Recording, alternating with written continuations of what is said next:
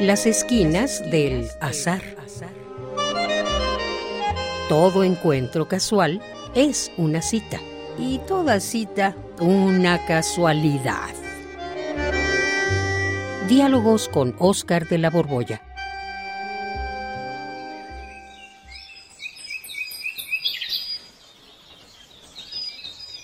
Ay, mi querido Oscar, como siempre, como siempre.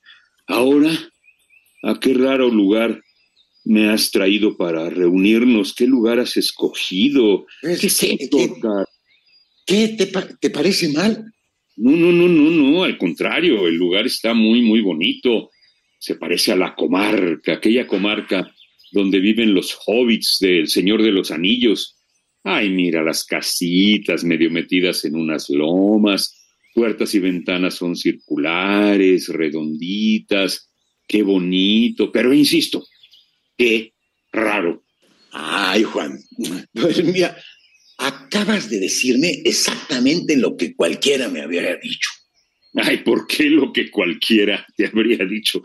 ¿Acaso opinas que mis opinas que mis opiniones son como las de cualquiera? ¿Eh? No, Juan, no, no, no, lo que, lo, lo que quiero decir es que tu pensamiento funciona igualito que el pensamiento humano. Ay, pues eso lo dices tú, pero porque tú, porque eres bien rarito, ¿eh? No, no, no, no, no, no, mira, déjame explicarte una cosa. Te traigo aquí a un lugar en donde las casas están empotradas en las lomas, en las lomitas, tienen puertas y ventanas de forma circular y tu primera reacción pues, es que son raras porque estás acostumbrado a ver otro tipo de edificios.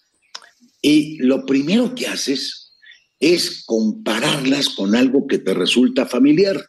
Ajá. Comparas este sitio con uno que ya conoces, que es la comarca de los hobbits. Bueno, sí, eso hice, pero ¿qué tiene de malo, Oscar? Pues no sé si tenga algo de bueno o de malo, pero lo que sí, tu opinión muestra esa forma del cómo funciona el pensamiento. Siempre reduce lo raro o lo desconocido a algo que ya ha visto antes, a algo que le resulta familiar.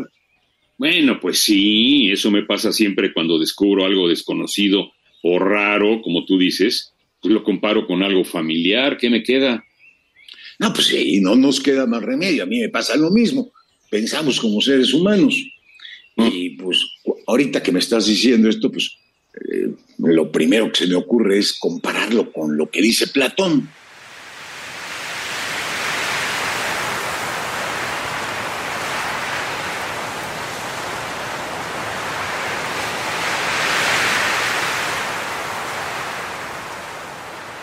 De los hobbits a Platón. No, vaya que eres rarito, eh, Oscar. No, bueno, eh, ¿qué eh, dice eh, Platón ahora? De- del pensamiento, cuando tú ves algo raro, lo conoces por Ajá. primera vez. Y, Pl- y Platón dice que conocer es reconocer. O sea, comparar lo nuevo, lo raro, con lo familiar o con lo ya conocido. Estamos funcionando como dice Platón, fíjate. Ajá. Pero bueno, ya este se puede saber, mi querido Oscar, por qué me trajiste aquí, a este lugar tan extraño. Pues mira, precisamente para hablar de lo raro y de lo difícil que resulta aceptar lo raro. Por ejemplo, ¿sabes quién lo enunció muy bien este, este problema de la dificultad entre lo raro? Heráclito. Ah, Y dijo de una forma contundente, los perros le ladran a lo que no conocen. wow, wow, wow.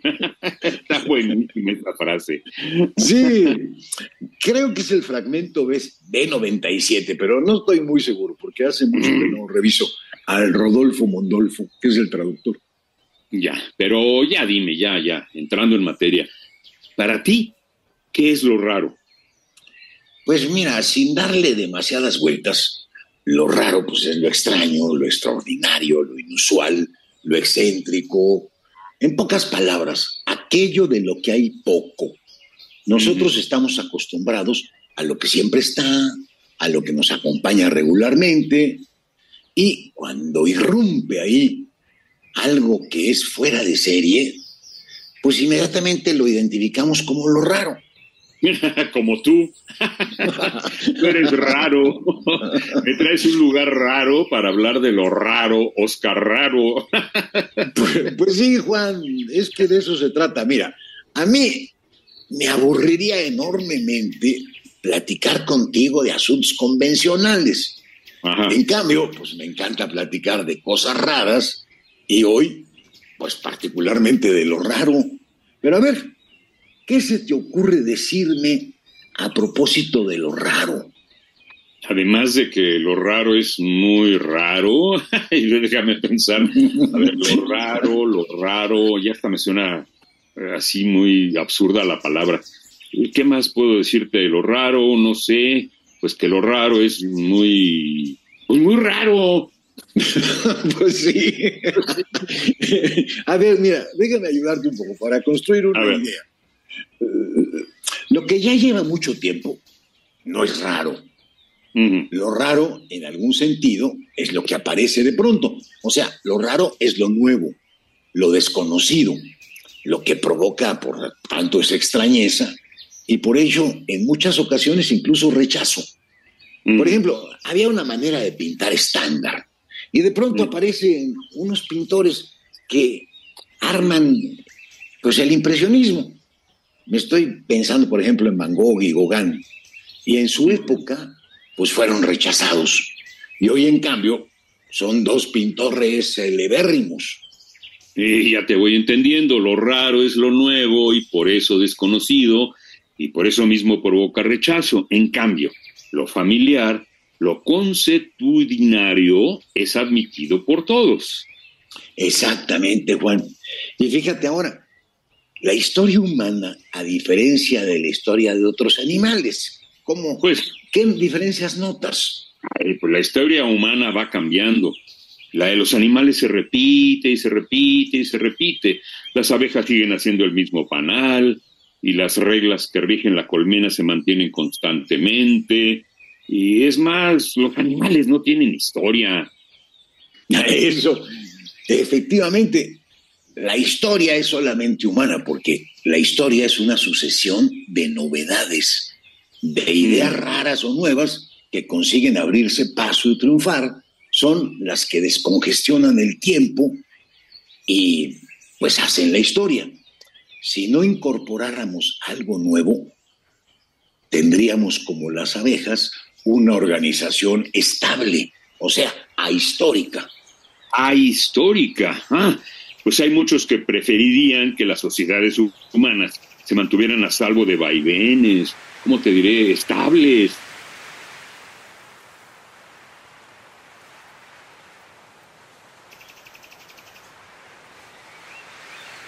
Sí, pues eso se les llama los reaccionarios, aunque sabes qué, sería mejor llamarlos los refractarios al cambio, los refractarios a la novedad.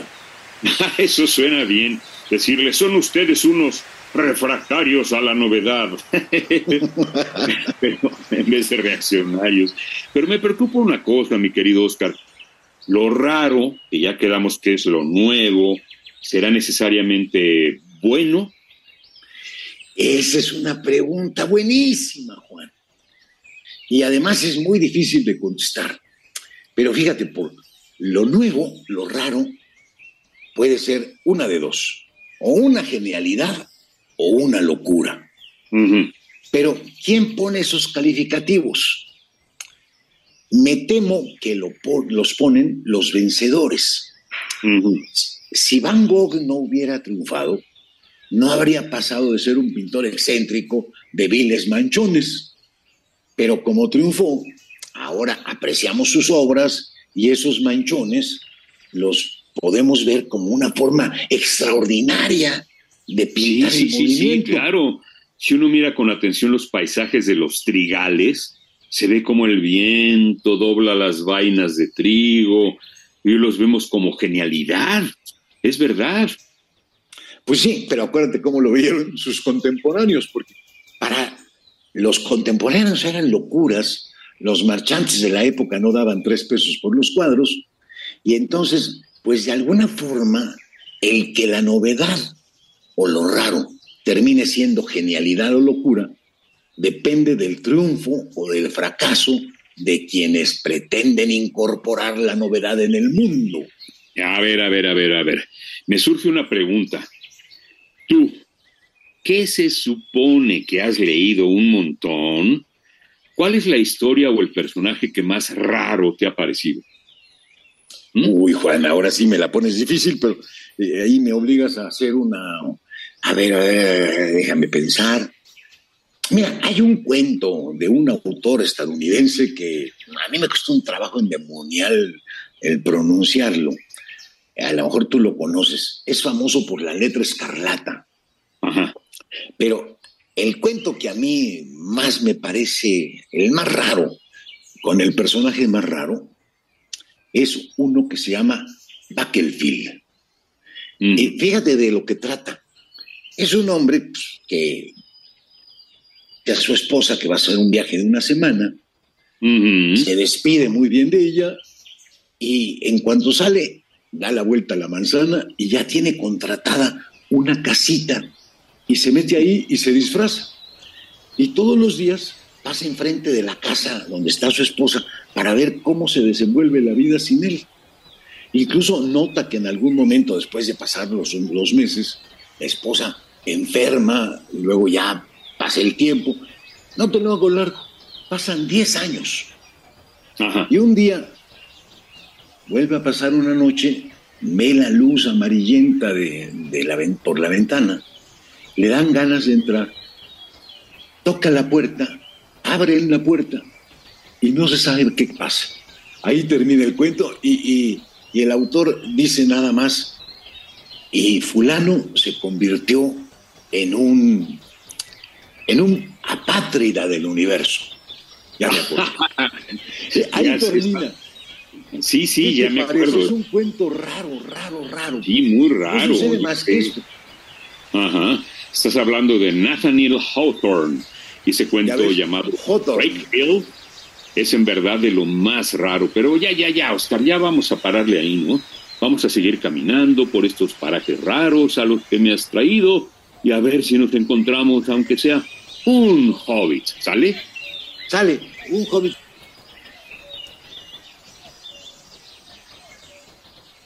Radio UNAM, en colaboración con la Facultad de Estudios Superiores Acatlán, presentó